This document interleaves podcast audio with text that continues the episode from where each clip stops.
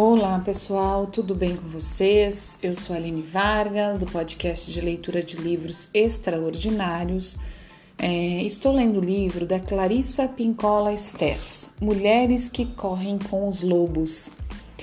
Vamos continuar, certo? De onde paramos ontem, nós estávamos no subtítulo A Fala do Corpo e seguimos. Uma boa leitura e uma boa escuta para nós.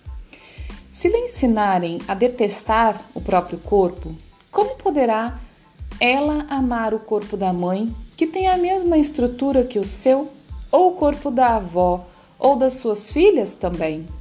Como poderá ela amar os corpos de outras mulheres e homens próximas a ela que tiverem herdado o corpo dos mesmos antepassados? Semelhante agressão a uma mulher Semelhante agressão a uma mulher destrói seu legítimo orgulho de parentesco com sua própria gente e lhe rouba a alegria natural que ela sinta por seu corpo. Não importa qual seja sua altura, tamanho ou forma. No fundo, a agressão ao corpo da mulher é uma agressão de longo alcance que atinge tanto os que vi... desculpa, os que vieram antes dela quanto os que chegarão depois. O que acontece é que críticas ásperas a respeito da aceitabilidade do corpo criam uma nação de garotas alto, altas, concurdas, corcundas, corcundas, de baixinhas sobre pernas de pau, de mulheres avantajadas vestido como se estivessem de luto, de outras muitas magras que tentam se inflar como serpentes e vários outros tipos de mulheres que se escondem.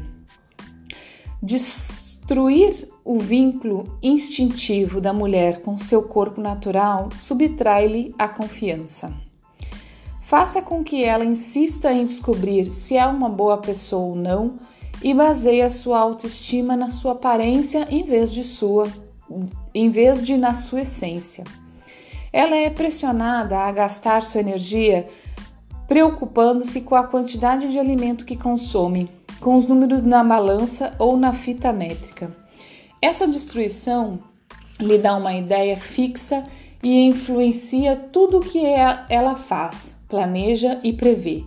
No mundo instintivo, é inconcebível que uma mulher viva absorta, viva absorta desse jeito com sua aparência. Faz total sentido manter-se saudável e forte. Cuidar do corpo da me... do... cuidar do corpo da melhor forma possível. No entanto, devo admitir que muitas mulheres têm uma faminta dentro de si, em vez de famintas por ter um certo tamanho, formato ou altura, em vez de famintas por se adaptar, se adequar ao estereótipo, as mulheres têm fome de consideração básica por parte da cultura que as cerca. A mulher faminta, ali dentro, anseia por ser tratada com respeito, anseia por ser aceita e, no mínimo, anseia por ser vista sem preconceitos. Se realmente existe uma mulher gritando para sair, ela está pedindo aos gritos que terminem as projeções desrespeitosas que os outros lançam sobre seu corpo, seu rosto, sua idade. A patolo patologização da variação nos corpos femininos é uma tendência profunda endossada por muitos teóricos da psicanálise, sem a menor sombra de dúvidas por Freud. Martin Martin Freud, por exemplo, em seu livro sobre o próprio pai, Sigmund, relata que a família inteira desprezava e debochava das pessoas corpulentas. Os motivos das opiniões de Freud estão fora do âmbito deste trabalho. É difícil, porém, entender como uma atitude deste tipo poderia contribuir para uma perspectiva equilibrada dos corpos das mulheres. Mesmo assim, basta afirmar que vários profissionais da psicanálise continuam a transmitir esse preconceito contra o corpo natural, estimulando as mulheres a voltar a atenção para um monitoramento constante do mesmo, privando-as, assim, de relacionamentos mais profundos e mais refinados com a forma que herdaram. A angústia quanto ao próprio corpo subtrai à mulher uma fatia considerável da sua vida criativa e de sua atenção a outros aspectos. Esse estímulo a que a mulher comece a tentar esculpir seu próprio corpo é extraordinariamente semelhante ao processo de escavar a própria terra, queimá-la, descartar suas camadas, desnudá-la até os ossos. Onde existe uma ferida, nas psiques e nos corpos das mulheres, existe uma ferida correspondente no mesmo local na própria cultura e, finalmente, na própria natureza. Numa psicologia de caráter verdadeiramente holístico, todos os universos são interpretados como interdependentes, não como entidades autônomas. Não é de espantar que na nossa cultura coexistam a questão de esculpir o corpo natural da mulher, a questão correlata de entalhar entalhar a paisagem e ainda a de retalhar a cultura em partes que estejam na moda. Apesar de uma mulher não ter condição de parar a dissecação da cultura e das terras da noite para o dia, ela tem condição de interromper esse processo no seu próprio corpo. A natureza selvagem jamais defenderia a tortura do corpo, da cultura ou da terra. A natureza selvagem jamais concordaria em açoitar as formas com o objetivo de provar valor, controle ou caráter, de tornar essas formas mais agradáveis ao olhar ou mais valiosas em termos financeiros.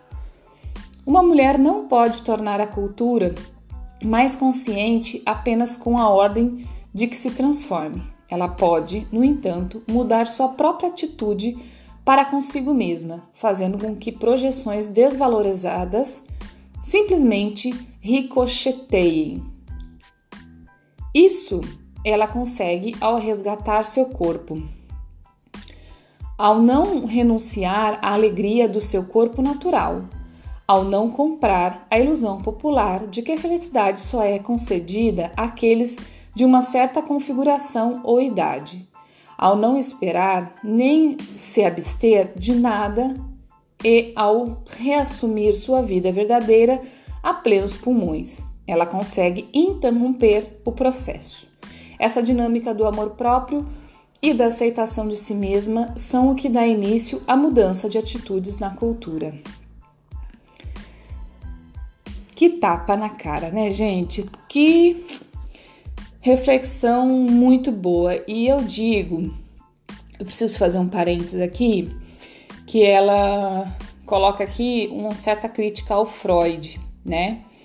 E eu, eu preciso ponderar, porque assim, existe, ela, ela, se, ela se denomina, né, psicolo, uh, formada em psicologia junguiana, né? E é uma, um, um, uma pessoa que no início andou ao lado de Freud, né? É, e depois rompeu, porque os dois têm uma, uma, uma, uma perspectiva da, da psicanálise, da análise diferente em alguns pontos, bem diferente. E os dois, né, muito. É, como é que eu vou dizer? Incisivo em seus pontos. E isso também de cultura, de tempo, de época, né? Isso muito tempo atrás. Mas eu trabalho eu me formo, eu estudo, compilando todos eles.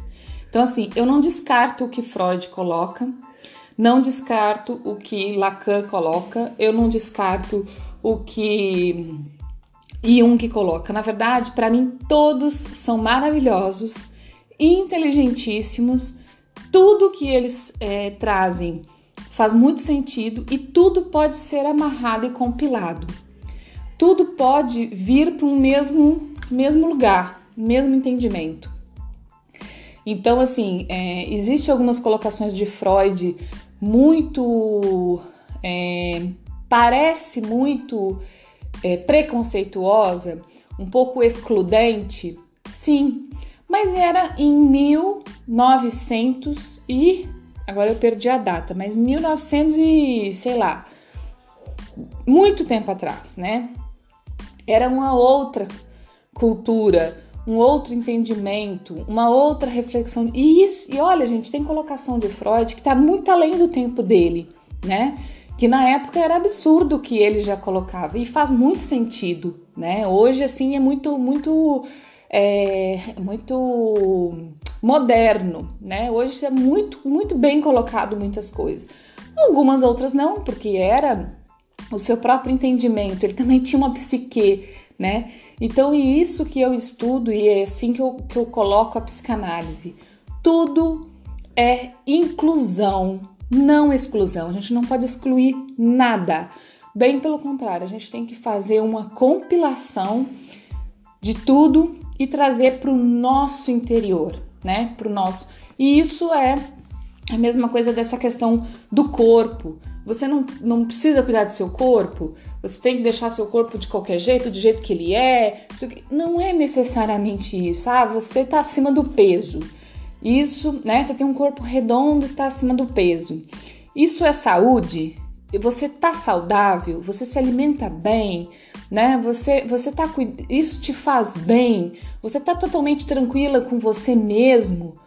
Você precisa olhar para você no espelho e não na sociedade. Esse é o problema, né? Que ela coloca aqui dessa questão de, de, de, de do que a sociedade fala, né? Do que, do que do, do, das métricas, né? Da sociedade, de, dos corpos que são aceitos, das falas que são aceitas, essas coisas assim, da arte que é aceita é, no grande público. Mas o espelho não é a sociedade, o espelho é o seu, é se olhar e se sentir bem. Se aquilo ali te faz bem, se não existe nada na sua psique que te leva a se esconder de você mesmo, se, se o seu corpo mais arredondado, avantajado, ou magricelo, ou alto, ou baixo, não sei o que. Alto e baixo não, tem como, mas em relação a, a, a, a corpos magros ou gordos, né? Falando nessa questão assim, que é os mais arredondados e os mais magricelos. Se isso não, você precisa buscar uma psicanálise para entender o quanto você está magra é de você mesmo, ou o quanto você está mais cheinha, mais redondinha é do seu próprio corpo, ou é de alguma coisa na sua psique que está te levando a comer mais do que deve, né? É, você come compulsivamente, isso é algum tipo de, de recalque, de coisas que tá na sua psique, que, entendeu? É só isso. Mas é você com você mesmo. Não é em relação ao outro. Não, eu não preciso ir para uma academia e ficar lá me torturando durante uma hora se eu odeio academia. Eu até falei isso aqui, eu acho, num outro episódio. É, porque a sociedade diz que eu tenho que ser malhada, não sei das quantas, tem que ter a bunda durinha, tem que ter a barriga tanquinho, tem que. Não, gente. Não é isso. É sobre você. Aquilo te faz bem? Aquilo você busca numa análise entender se aquilo é de você mesmo. Você busca lá no fundo do seu inconsciente se aquilo te faz bem. Porque tem gente que sim, tem gente que, que fica muito bem e, e não se sente obrigado, não se sente é, cobrado, tem prazer em ir para academia ou qualquer outro tipo de coisa mas desde que isso seja sua essência. Se isso, se não é, se qualquer uma das atitudes ou está magro demais, malhado demais, ou gordo demais, comendo demais, não sei o quê, é, porque na verdade assim, tudo é o equilíbrio, né? Tudo é o equilíbrio. Se você tá fora do equilíbrio de você mesmo, aí tem um problema. Não é o que a sociedade cobra, é o que você mesmo tem dentro de você, certo? É... Acho que eu falei demais. eu não vou começar o outro subtítulo, porque já estamos entrando em 15 minutos. Eu vou deixar o outro subtítulo para próximo, o próximo episódio. Eu li pouco hoje, mas é porque eu achei importante fazer esse, esse parênteses aqui, que ficou um parênteses enorme. Mas enfim. É, o próximo subtítulo é O Corpo nos Contos de Fadas, tá? A gente vai fazer no próximo episódio esse subtítulo. Mas eu achei importante trazer isso, tá? Acho muito importante ponderar essa questão de não excluir nenhum pensador e nenhum teórico, nenhum estuda, estu, é, estudioso, nenhum, porque todos são muito importantes. Assim, não existe a psicanálise sem Freud, foi o criador da psicanálise. Então, quando exclui é, é, totalmente, é, eu, eu não, não acho legal. Por isso eu achei ponderar que ela não exclui totalmente, né? Ela só critica algum ponto de vista ali, mas eu, eu considero muito o tempo, né, a época, o ano que esses alguns estudiosos passaram e que eles tinham naquele momento de visão de mundo, né? E inclusive, como eu disse, tinha uma visão muito além ainda do mundo dele, como outros também. Mas enfim, é, o que importa sempre é a gente entender que a gente precisa passar por análise. A gente precisa se autoanalisar e, e melhor ainda, é, analisar mesmo numa psicanálise com um terceiro, com outra pessoa, né? É, para que a gente faça essas perguntas. A minha busca do corpo perfeito, né? É, que corpo perfeito é esse? O que, que é perfeição para mim, né? O que, que eu quero da minha vida?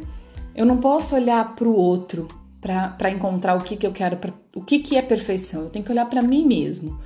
E aí eu tá segura do que para mim importa.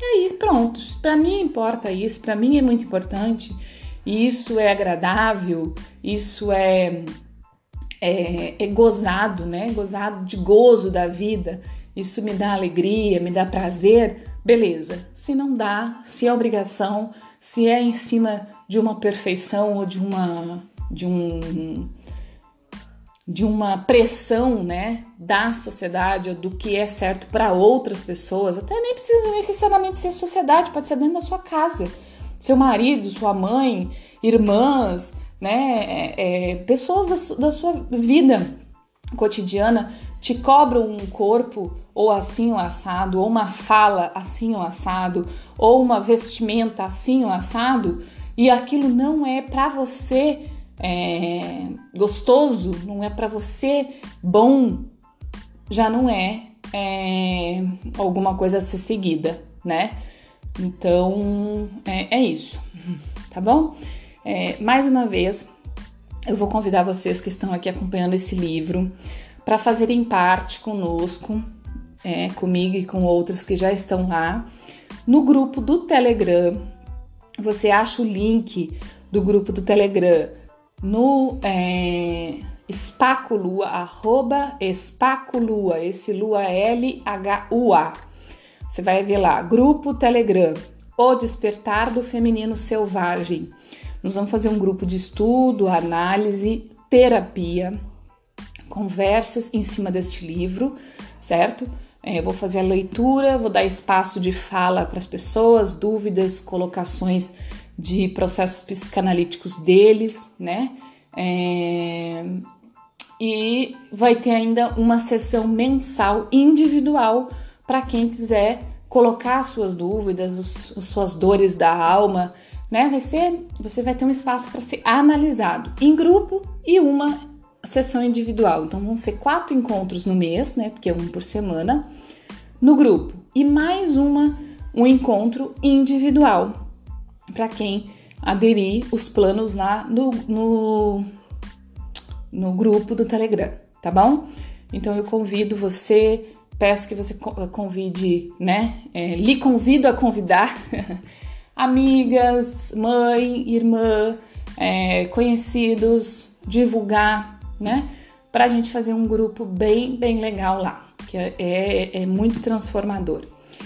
Por hoje é isso. Um abraço. Até a próxima. Bom dia, boa tarde, boa noite.